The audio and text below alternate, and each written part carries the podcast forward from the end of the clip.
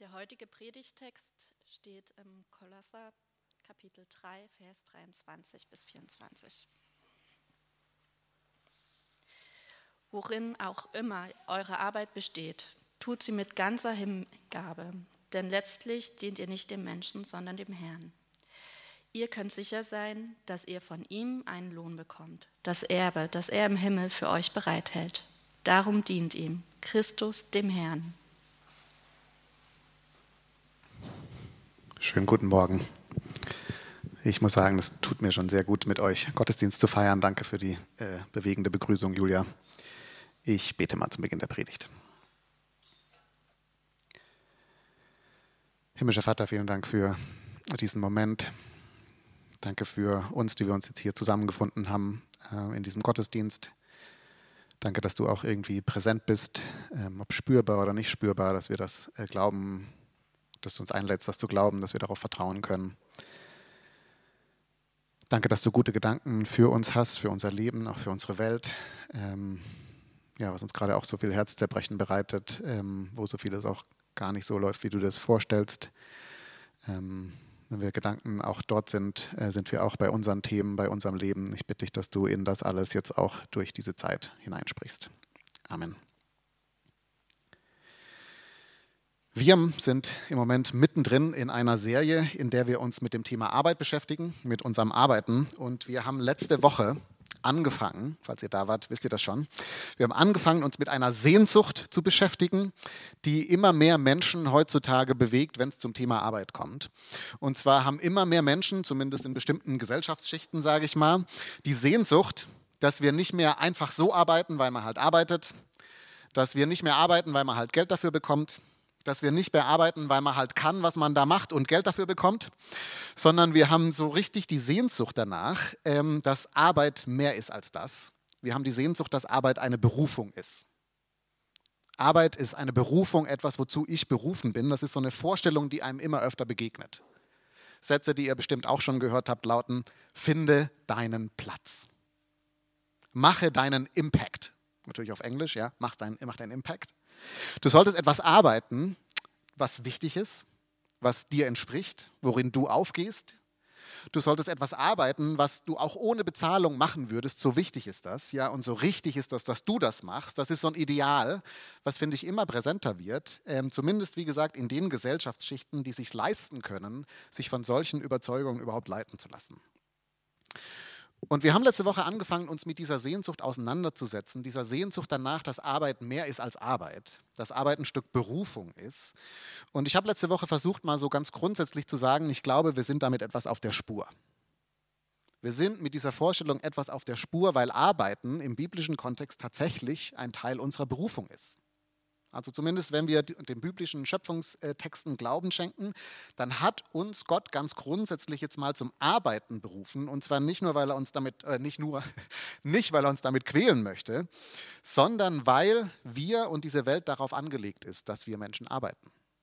Wir sind dazu geschaffen, einen Unterschied zu machen in dieser Welt, im Leben von uns, von anderen Menschen. Und die Ursprungsidee war, dass die Welt und wir Menschen aufblühen und das ganze Potenzial, die ganze Schönheit dieser Welt von uns Menschen, von unserem menschlichen Zusammensein herausgeholt werden kann, dadurch, dass wir Menschen arbeiten. Das war mal so eine ganz grundsätzliche These letzten Sonntag und eine große Frage ist dabei aber natürlich offen geblieben. Weil es ist ja schön, dass wir so ganz allgemein zum Arbeiten berufen sind als Menschen, aber die Frage ist doch, wo ist in diesem großen Ganzen jetzt so mein Platz? Es ist ja schön, dass es eine große Berufung für uns Menschen gibt, aber was ist denn jetzt meine spezielle Berufung?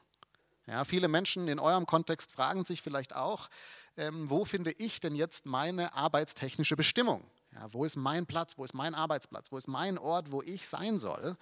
Als Christen fragen wir, mal, fragen wir vielleicht mal die Frage, was ist denn jetzt genau der Platz, an dem Gott mich haben will? Ja, das ist die Frage, die von letzten Sonntag noch offen geblieben ist. Und mit dieser Frage beschäftigen wir uns heute. Und wir machen das aber ein bisschen anders als sonst. Äh, wir brechen das Format so ein bisschen. Und zwar möchte ich gerne ähm, das so angehen heute, dass ich zunächst mal gleich drei Thesen in den Raum stellen werde zu diesem Thema. Zum Thema Arbeit, Beruf, Berufung, zum eigenen Platz finden. Drei Thesen. Dann werden wir drei Erlebnisberichte hören von Menschen aus unserer Mitte, von Merlin, Vanessa und dann auch von mir, was wir so erlebt haben bis jetzt sozusagen in der Suche nach unserem Beruf, nach unserer Berufung. Und ganz am Ende habe ich zwei ganz praktische Hilfestellungen für euch, wenn ihr an diesem Thema selber auch gerade dran seid. Drei Thesen, drei Berichte, zwei Hilfestellungen.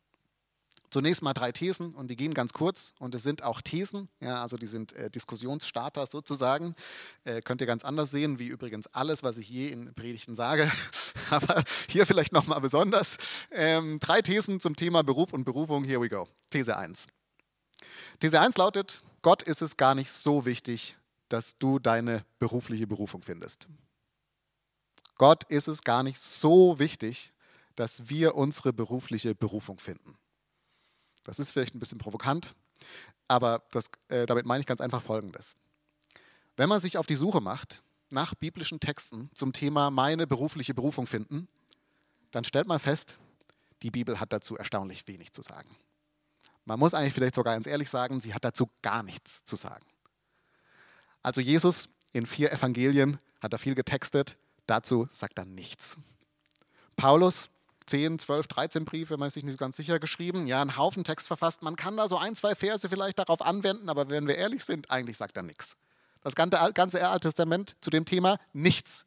Keine der Biografien, die wichtigen großen Biografien, die Geschichten der Bibel, wo Gott mit Menschen unterwegs ist, die Frage, was sie beruflich machen, spielt keine Rolle. Ja, man muss einfach mal so ganz statistisch, mal objektiv festhalten, die Frage, was jeder und jede von uns beruflich machen sollte, die spielt biblisch gesehen jetzt erstmal einfach keine Rolle. Und das liegt jetzt natürlich auch daran, dass zur Zeit des Alten und Neuen Testaments diese Frage sich kaum jemand gestellt hat. Ja, also die Frage, was mache ich beruflich, die war für die meisten Menschen zu der damaligen Zeit nicht, die konnten sie sich gar nicht stellen, weil es klar, was sie gemacht haben. Sie haben einfach das gemacht, was Papa gemacht hat oder was die Familie gemacht hat, was der Stamm gemacht hat. Ja, also Jesus war Zimmermann, nicht weil Gott ihm das gesagt hat, sondern weil sein Papa Zimmermann war und entsprechend war Jesus Zimmermann. Paulus hat Zelte gemacht, weil er dazu berufen war, eher nicht. Wahrscheinlich, weil er es gelernt hat und das halt konnte, also hat er das gemacht. Und selbst interessanterweise 99,9 Prozent aller Geistlichen sozusagen in der Bibel, also Priester, Propheten, die so eine besondere Rolle haben, die haben das nicht gemacht, weil sie ein Berufungserlebnis hatten, sondern weil sie zum Stamm der Leviten gehört haben. Und damit, das war halt deren Aufgabe innerhalb des Volkes, dass sie sich um solche Dinge kümmern, also haben sie das gemacht. Ich finde das erstmal wichtig, ganz kurz am Anfang festzuhalten, weil das macht zwei Dinge deutlich. Erstens, unsere Vorstellung, so eine Berufung zu haben, eine Aufgabe, für die wir geboren sind, ja, was so ganz tief dann uns entspricht, wer wir sind, was, wofür wir stehen, was uns wichtig ist, so unsere tiefe Leidenschaft, diese Vorstellung ist eine sehr moderne Idee. Und es ist eine moderne Befindlichkeit dass wir durch unsere Arbeit ausdrücken wollen, wer wir sind und was uns wichtig ist. Ja, dass es so ganz viel um Identität geht. Dieses Denken ist der Bibel fremd. Das ist, glaube ich, erstens wichtig festzuhalten. Und zweitens heißt das auch, dass Gott jetzt die Frage nicht völlig egal ist, was wir machen. Ja, darauf kommen wir noch. Aber es ist jetzt auch nicht so entscheidend. Wenn Gott über etwas was zu sagen hat, dann nicht, was wir arbeiten, sondern wie wir arbeiten. Dazu gibt es dann schon einige Bibeltexte, unter anderem den, den wir gerade gelesen haben. Das ist These 1. Gott ist gar nicht so wichtig, dass wir unsere berufliche Berufung finden. These 2. Die biblische Idee von Berufung ist alles, nur nicht das, was wir damit verbinden. Die biblische Idee von Berufung ist alles, nur nicht das, was wir damit verbinden. Weil es gibt ja jetzt schon Geschichten in der Bibel, wo Menschen Gott beruft zu bestimmten Aufgaben, sie an einen bestimmten Platz stellt sozusagen. Der Punkt ist nur, das hat wenig mit dem zu tun, was wir uns heute darunter vorstellen. Ja, also, denn was stellt ihr euch denn darunter vor, dass jemand seine Berufung lebt? Ja, was, wie fühlt ihr das so ganz intuitiv, dieses Gefühl, dieses Wissen, ich bin am richtigen Ort? Was, wann, wann, wann seid ihr da? Naja, ich würde für mich sagen, ich bin am richtigen Ort, wenn Folgendes passiert. Erstens, ich bin an einem Ort, wo ich was bewegen kann, wo ich einen Unterschied mache. Man könnte auch anders sagen, ich habe Erfolg. Ja. Zweitens, ich habe den Eindruck, ich bin am richtigen Ort, wenn es zu mir passt. Also wenn es meinen Fähigkeiten entspricht, wenn ich mich selber einbringen kann mit dem, der ich bin. Und drittens, ich habe den Eindruck, ich bin am richtigen Ort, wenn ich von dieser Arbeit erfüllt bin. Ja, also wenn das irgendwie Erfüllung für mich bedeutet. Und das ist eine mega schöne Vorstellung, ja, keine Frage, lass uns gerne danach streben. Nur hat all das nichts damit zu tun, was Menschen erlebt haben, wenn sie von Gott berufen wurden. Also Jeremia, einer der großen Menschen in der Bibel, der berufen wurde, ein Prophet zu sein im Alten Testament, der Mann war alles, nur nicht erfolgreich. Ja, ein Leben lang hat er angepredigt und hat gegen die Wand gepredigt. Am Ende seines Lebens, also jetzt mal objektiv betrachtet, war es komplett sinnlos. Kein Erfolg. Mose, ein Mensch mit großer Berufung von Gott. Mose hat alles gemacht, nur nicht das, was seinem Fähigkeitenprofil entsprochen hat. Ja, also das ist ja selbst in der Diskussion mit Gott, sagt er das, ich kann nicht reden, ich kann nicht leiten. Was, also, so, also von Moses Vorstellung, was er kann und worin er gut ist und das, wozu Gott ihn beruft, klafft eine riesige Lücke. Man hat eigentlich sogar den Eindruck, Gott macht es absichtlich, dass er Mose zu etwas beruft, wo Mose unsicheres Terrain betritt. Wo Mose die ganze Zeit ist so, also ich kann das nicht, ich brauche dich dabei. Ja, das ist Moses Berufung. Und schließlich Paulus, bei dem man vielleicht schon sagen könnte, er hat Erfolg gehabt, ja, und so ist ja, äh, der war voll von Gott berufen und so weiter was Paulus an Mist durchgemacht hat in seinem Leben, wie viele Enttäuschungen der erlebt hat, wie viel zusammengefallen ist, nachdem er jahrelang in zwei, drei Leute investiert hat und dann laufen die ihm davon und wollen nichts mehr mit ihm zu tun haben. Also erfüllendes Berufsleben stelle ich mir anders vor, als das, was Paulus so erlebt hat. Anders gesagt, das ist ja eine schöne Vorstellung, die wir da haben, dass wir in so einem am richtigen Platz sind, dass wir unsere Berufung leben. Das hat aber wenig mit biblischen Texten zu tun. Ja, in biblischen Geschichten werden Menschen nicht berufen, damit sie ihren Sweet Spot finden, sondern damit sie überhaupt durchhalten in einer Aufgabe, die Gott für wichtig erachtet. Und das ist dann aber ganz unabhängig von Erfolg, vom Gabenprofil und von Erfüllung. Und wie sich das auswirkt, dazu sage ich am Ende nochmal was, wenn ich über mich rede. Ein, eine ganz kurze dritte These, die lautet, und Gott leitet doch. Und Gott leitet doch nach zwei Thesen, mit denen ich so ein bisschen die Luft rausnehmen wollte, aus dieser großen Frage nach unserer Berufung und dem Platz, an dem wir sein sollen, will ich doch eine dritte These sagen und sagen, es ist Gott aber auch nicht egal. Ich glaube durchaus, dass Gott uns führen möchte, auch in der Frage nach unserer Berufung, nach unserem Platz, in dem wir arbeiten und so weiter. Und damit meine ich ganz einfach Folgendes. Wenn in Römer 8 Paulus schreibt, dass wir als Gottes Kinder von Gottes Geist geleitet werden, dann meint er natürlich damit auch die Frage nach unserer Arbeit. Dass Gott uns auch leitet in der Frage nach unserer Arbeit. Wenn Jesus in Matthäus 6 sagt, wir sollen uns um nichts sorgen, weil Gott versorgt uns schon, dann meint er natürlich auch unsere Arbeit. Gott versorgt uns mit einem Arbeitsplatz. Wenn Jakobus schreibt in seinem Brief, dass wir um Weisheit bitten sollen und Gott sie uns geben wird, dann meint er damit natürlich auch unsere Arbeit. Weise Entscheidungen zu treffen, was wir denn arbeiten, wie wir arbeiten und so weiter. Ja, also wahrscheinlich ist das schon mit involviert. Nur ist das, glaube ich, sind das, glaube ich, hilfreichere Kategorien, als die ganze Zeit zu überlegen, wo so mein Platz ist, den ich finden muss in Gottes großes Plan. Und nur wenn ich dort bin, mache ich einen Unterschied. Gott leitet, Gott versorgt, Gott gibt Weisheit. Und das heißt, das ist immer so eine Frage, die man ein Stück herausfindet, immer so einen nächsten Schritt geht. Und genau deshalb fanden wir es so spannend, jetzt heute nicht eine große Predigt weiter zu entfalten, sondern einfach Erlebnisberichte zu hören, wie Menschen mit dieser Frage umgehen, wie sie Gott erleben oder auch nicht. Und dazu kommt jetzt Merlin auf die Bühne. Ich habe in Hannover Fotografie studiert. Ähm, das ist einer der Hotspots für sozialkritische Dokumentarfotografie, mittlerweile tatsächlich auch weltweit. Und ähm, wie ihr euch vielleicht vorstellen könnt, waren wir dort damals eine Ansammlung von Menschen, ähm, die die Welt zum einen entdecken möchten mit der Kamera und sie aber auch verbessern möchten. Und ähm, ich selber dachte damals auch, dass ich äh, mit meiner Fotografie ähm, Menschen eine Stimme geben kann, ähm, die sie sonst nicht haben. Und äh, mit Anfang Mitte 20 war es damals tatsächlich auch mein Traum, äh, in Krisengebiete zu reisen, von dort äh, zu berichten. Ähm, Genau, in der Hoffnung, dass äh, Menschen handeln. Und einige meiner Kommilitonen von damals und Freunde, die tun dies tatsächlich äh, gerade wirklich. Die berichten aus Afghanistan, aus Mali, ähm, der Ukraine oder gerade dem Nahen Osten.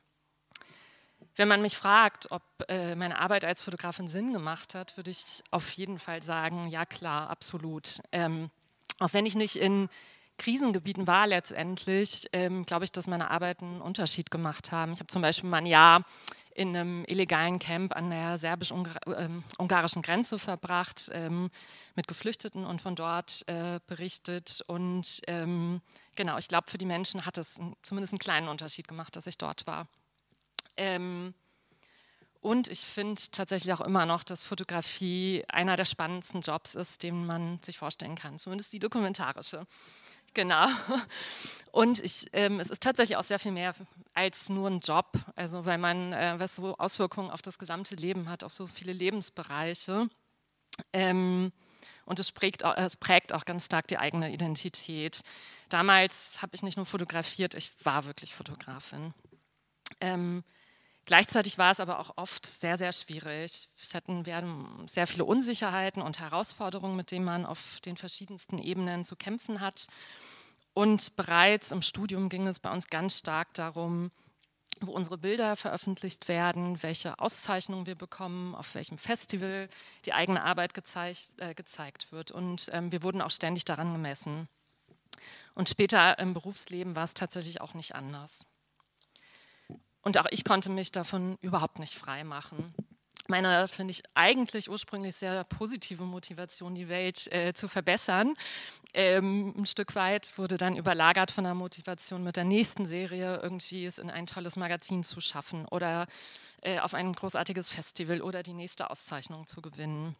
Und am Ende hat mich das tatsächlich auch stark angetrieben. Es hat mich nicht nur angetrieben, es hat auch meinen Selbstwert ganz stark ähm, bestimmt und das Bild, das ich von mir selber hatte. Und als ich gemerkt habe, wie abhängig ich von der Fotografie bin ähm, und wie ungesund das ist, ähm, musste ich tatsächlich auch emotional Abstand nehmen.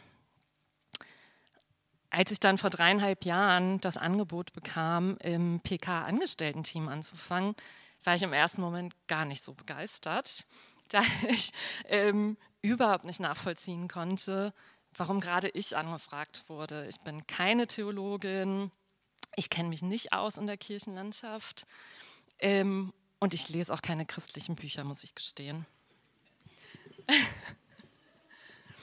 ähm, und zwei Monate bevor der Job dann tatsächlich angefangen hätte, der, ich hatte so ein halbes Jahr Zeit, ähm, habe ich tatsächlich auch meine Mitbewohnerin gefragt, ob sie den Job nicht lieber machen möchte. Die war nämlich dann auch in, äh, auf Jobsuche. Und ich dachte, die passt viel besser als ich. Und äh, genau, die meinte dann aber auch, nee, mach das mal.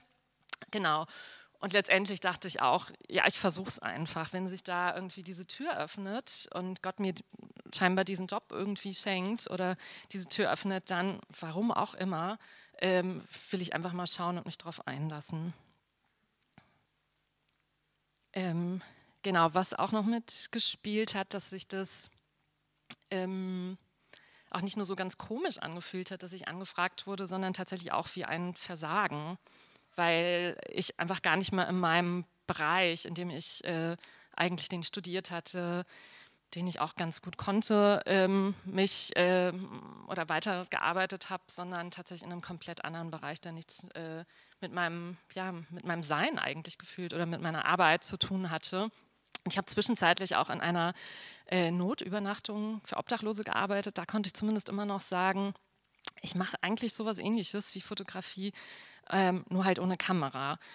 Und viele fanden den Job auch tatsächlich ganz cool. Also, ähm, aber mit der Kirche, das fand ich dann tatsächlich wirklich auch auf der Ebene sehr herausfordernd. Wie gesagt, ich habe dann geschaut, äh, habe mich darauf eingelassen und ähm, eben geschaut, was passiert. Und tatsächlich war es eine ähm, sehr gute Ersch Entscheidung. Auch wenn ich immer noch erstaunt darüber bin, äh, ganz oft, äh, dass ich hier bin oder hier arbeite macht es doch irgendwie ganz, ganz viel Sinn. Ähm, ich habe zwar überhaupt keine ehrgeizigen Ziele mehr und messe mich auch gar nicht mehr dran, was ich jetzt hier schaffe oder eben nicht. Ähm, aber ich bin einfach da und schaue, was, ähm, ja, was Gott so mit mir vorhat und was passiert und wo er mich einsetzen möchte und das tatsächlich Tag für Tag. Ähm, was ich auch ganz schön fand, war, dass äh, mich auch ein paar Freunde in den letzten zwei Jahren darauf angesprochen haben, dass sie das Gefühl haben, dass ich gar nicht mehr so getrieben bin. Und äh, das hat mich dann tatsächlich auch sehr erfreut.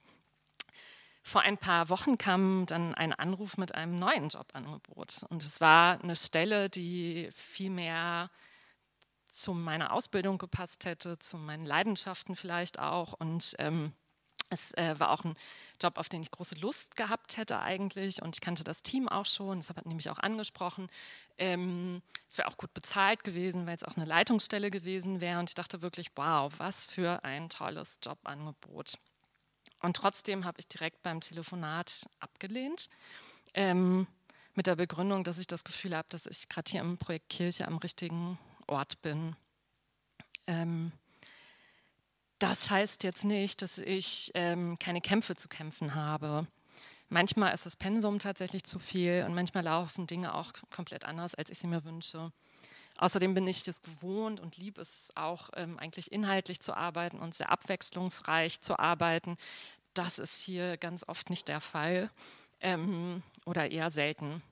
Zudem merke ich auch, dass mich selbst nach so vielen Jahren das Angestellten-Dasein total herausfordert, dass andere Leute darüber bestimmen, äh, also über meine Zeit, wann ich in Urlaub fahre, dann nicht. Das ist mir so tatsächlich immer noch ähm, zuwider oder ich kämpfe damit. ähm, genau, und trotzdem weiß ich, dass ich gerade am, am richtigen Ort bin. Und ähm, vielleicht ist das in zwei oder drei Jahren auch anders, aber gerade weiß ich, dass ich dass ich hier sein soll oder dass, das, ähm, dass ich hier am richtigen Ort bin und frage mich auch, vielleicht ist das auch, wie sich Berufung irgendwie anfühlen kann. Vielleicht muss es also nicht immer der Job sein, von dem man glaubt, dass er total zu einem passt, ähm, weil ich glaube wirklich, dass wenn Gott eine Aufgabe für einen hat, dann kann die überall sein und ähm, er kann einen überall nutzen. Und gleichzeitig merke ich auch, dass ähm, diese Erfahrung, die ich hier bei dieser Arbeit mache, ähm, mein, mein Verhältnis auch zur Fotografie oder grundsätzlich zur Arbeit irgendwie wieder so ein bisschen gerade gerückt hat und auch geheilt hat. Ich merke auch, dass ich, wenn ich jetzt fotografiere, das mit viel mehr Leichtigkeit mache, weil ich nicht mehr das Gefühl habe, dass ich mich irgendwie beweisen muss.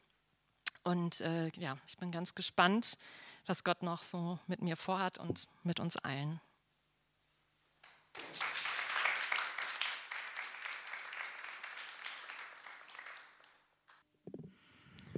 Ja, hi. Ähm, genau, ich erzähle euch jetzt ein bisschen von meinem Leben und ähm, was Berufung und Beruf so in mein Leben, also was, welche Gedanken mir dazu kamen. Und zwar habe ich heute drei Punkte. Ähm, ähm, genau, also was bedeutet Berufung und Beruf in meinem Leben? Was war es bisher? Ähm, wo stehe ich gerade und was habe ich auf den Weg gelernt? Genau, und ähm, überhaupt habe ich mich mit Berufung und Beruf ich habe mich erst damit auseinandergesetzt nach meinem Schulabschluss. Und ähm, dann habe ich erstmal geguckt, okay, welche ist denn die richtige Arbeit? Ich möchte ja in der richtigen Arbeit arbeiten. Ähm, und habe geguckt, okay, wo sind meine Leidenschaften und ähm, was kann ich eigentlich? Und leidenschaftlich ähm, male ich und zeichne ich tatsächlich gerne.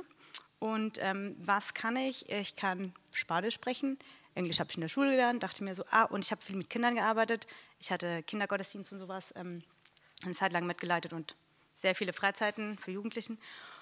Und dann dachte ich mir, okay, daraus ergeben sich zwei Studiengänge, nämlich, ach so, äh, ich hätte auch frei, ähm, freischaffende Kunst studieren können, aber meine Mama sagte, Kunst kannst du in deiner Freizeit machen, äh, du musst irgendwas lernen, was äh, dich irgendwie auch ernährt. Und ich dachte, okay, gut. Ähm, da entstand dann eben Produktdesign, wo man weiß, da bekommt man auch was rein. Genau, also das eine war dann Produktdesign und dann habe ich mich auch außerdem ähm, eben für Lehramt Spanisch und Englisch beworben. Und ähm, ja, bei Produktdesign musste man eine Mappe abgeben. Ich habe sie abgegeben, aber ich kam nicht weiter. Und ähm, bei Spanisch und Englisch war das so, äh, bei Spanisch, äh, die, das war NC-frei und Englisch musste ich zwar so eine kleine Prüfung machen, aber das hat alles geklappt, das war ganz gut. Und ich bin ja ein großer Fan davon, durch Türen, auf, äh, durch Türen durchzugehen, die aufgehen. So, somit war mein Studiengang äh, klar. Ich habe dann Lehramt auf Spanisch und Englisch studiert oder zumindest angefangen erstmal. Und ähm, ja, und das Lehramtsstudium war deswegen so prägend, weil man studiert quasi nicht nur zwei Fächer und die Literatur von den zwei Fächern, sondern man studiert Politologie, Soziologie, Erziehungswissenschaften und pädagogische Psychologie. Und das war so toll, weil das hat natürlich, ich damals kleine Studierende, meinen Horizont ungemein erweitert. Und ähm, ja, also ich habe da einfach sehr viel mitgenommen. Und auf der anderen Seite dachte ich mir, ich studiere Lehramt und all diese Erkenntnisse, die über Schüler und ähm, wie sie lernen gewonnen wurden und wie Kinder, wie sie lernen und wann sie lernen, dass das damals schon irgendwie klar war, dass man anders damit umgehen muss und sich das einfach bis zu dem, also bis heute und damals schon ähm, wurde es einfach nicht umgesetzt in der Schule. Ja, unser Schulsystem ist immer noch gleichbleibend, egal welche Erkenntnisse gewonnen werden. Und das hat mich dann wiederum auch so zum Zweifeln gebracht. Ich dachte so, okay, ich studiere etwas, von dem wir wissen, äh, dass es eigentlich anders aussehen müsste und am Ende kann ich nicht so viel damit anfangen, weil ich, also hätte ich, hätte ich die äh, Schule ändern müssen, hätte ich in die Politik gehen müssen. So, also da kamen Zweifel auf und diese Zweifel haben mich eben auch ähm, ein bisschen dazu angestoßen, immer wieder zu hinterfragen, studiere ich eigentlich hier das Richtige? Gibt es überhaupt das Richtige und studiere ich das? Und ähm, das hat mich dann parallel schon noch dazu getrieben, eben nochmal die Kunsttür anzuklopfen. Und dann dachte ich, naja, vielleicht mit Kunstpädagogik und habe tatsächlich auch zwei Mappen eingereicht, einmal in Mainz und einmal ähm, in Frankfurt am Main. Mainz fand meine Mappe auch nicht so toll, aber Frankfurt am Main, da habe ich gute Kritik bekommen äh, und kam tatsächlich sozusagen in, also in die nächste Runde. Und dann war das so, ich sollte, also man wurde eingeladen und man hat eine Aufgabe bekommen und innerhalb von vier Stunden musste man kreativ sein. Und äh, ja, also kreativ unter Zeitdruck ähm, war schwierig. Äh, wurde, also kam in die zweite Runde und dann ging es auch nicht weiter. Und dann dachte ich mir, okay, dann wohl doch Lehramt Spanisch und Englisch weiter. Hm. Tatsächlich habe ich dann auch ähm, darin auch, ähm, ja, also ich habe das zu Ende gemacht, ich habe es abgeschlossen und dann war ich fertig mit dem Studium und dachte mir, was mache ich hier eigentlich? Ähm, ich wurde tatsächlich auch sofort zum Referendariat nach Frankfurt am Main eingeladen und ähm, es hat einfach, also da gingen nochmal die Zweifel los, weil ich dachte mir, okay, jetzt habe ich ganz viel Theorie, jetzt muss ich das in die äh, Praxis umsetzen. Wie soll ich das denn machen? Und außerdem hatte ich ein ganz großes Problem mit dem, also ich hatte das Gefühl, ich ziehe ein Berufsbild über mich, ähm, das gar nicht meiner Person entspricht. Und damit hatte ich ein ganz großes Problem. Und es war gut zu, zu sehen, also das Referendariat zu beginnen, um zu gucken, wie sind denn die anderen Lehrer? Kann ich das auch? Bin ich auch so eine Person? Ja, und ähm, diese Zweifel haben eben dazu geführt, dass ich gesagt habe, nee, ich ähm, kündige erstmal und habe dann versucht, eine Arbeit zu finden, die also eine sinnvolle Arbeit zu finden, ja, irgendwas, wo ich wieder den Sinn darin gesehen habe. Und äh, habe dann bei einer NGO angefangen zu arbeiten in Frankfurt am Main, die hieß Schule fürs Leben und äh, die hat Schulen für mittellose Kinder äh, gebaut in Kolumbien. Ja, genau. So, ähm, dann war das so, für mich war das erstmal eine sinnvolle Arbeit. Ich habe erstmal was getan, was, naja, was gearbeitet. Ähm, und dann hat irgendwann meine Chefin gesagt, naja, du machst das schon ganz gut, aber eigentlich musst du mal vor Ort hingehen und zu gucken, was wir eigentlich wirklich machen.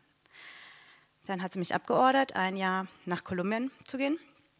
Und ähm, siehe da, ich war in der NGO in Kolumbien und äh, der Englischlehrer von der Schule, also die haben dort die Schule äh, aufgebaut und da ist der Englischlehrer natürlich krank geworden. Und dann wurde ich gefragt, erstmal, ob ich ein paar Stunden das übernehmen kann und dann halt nicht mehr in die NGO hingehe, sondern ähm, zur, zur Schule und da halt lehre.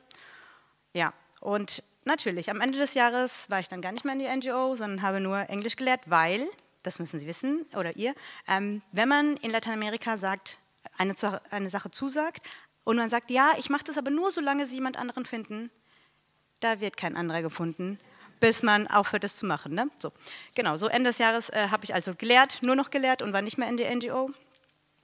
Und äh, ja, dann war das Ende, das, war, das Jahr war vorbei und ich kam zurück nach Deutschland und ich dachte mir, okay, also das Gute ist, ich habe in dieser Zeit eben das, also ich, mein Herz hat, ähm, ist entbrannt für Lehren, aber also es waren Kinder mit wenigen Ressourcen. Ich habe wieder einen Sinn gesehen, darin zu lehren, für wen zu lehren, wo das zu machen. Genau. Und dann dachte ich, okay, zweiter Anlauf, Referendariat in Berlin, weil für Frankfurt am Main kam ich leider eine Woche zu spät. So ist das. Äh, genau, und ja. Ähm, genau, so. Ähm, als zweites habe ich, und wo, also ich bin immer noch in Berlin, wie ihr seht. Hm. So, wo stehe ich gerade? Ähm,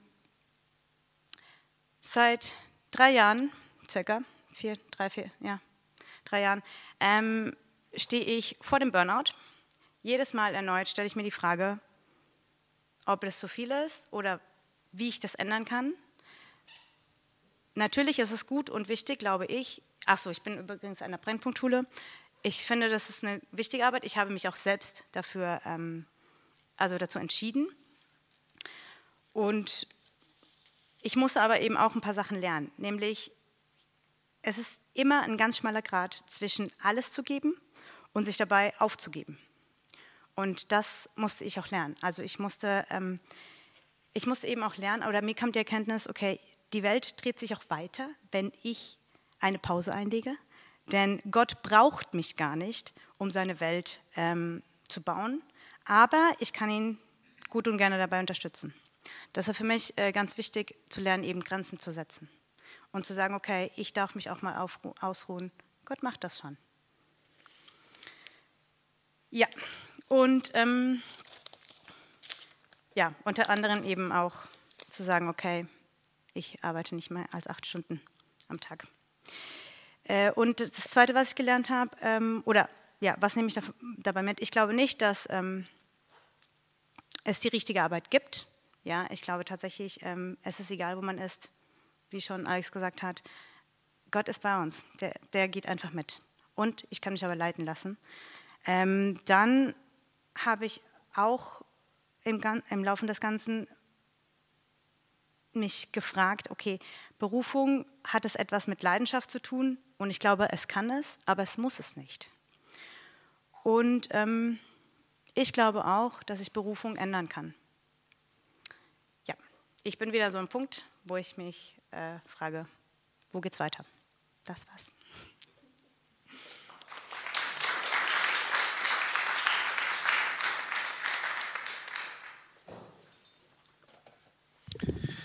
Danke euch beiden. Ich füge noch ganz kurz eine dritte Geschichte hinzu von jemandem, der ähm, vielleicht was erlebt hat, was äh, ich oft höre im Gespräch mit anderen, dass sie sich das wünschen, das, was ich erlebt habe, äh, nämlich ich habe die letzten zehn Jahre gefühlt meine Berufung gelebt.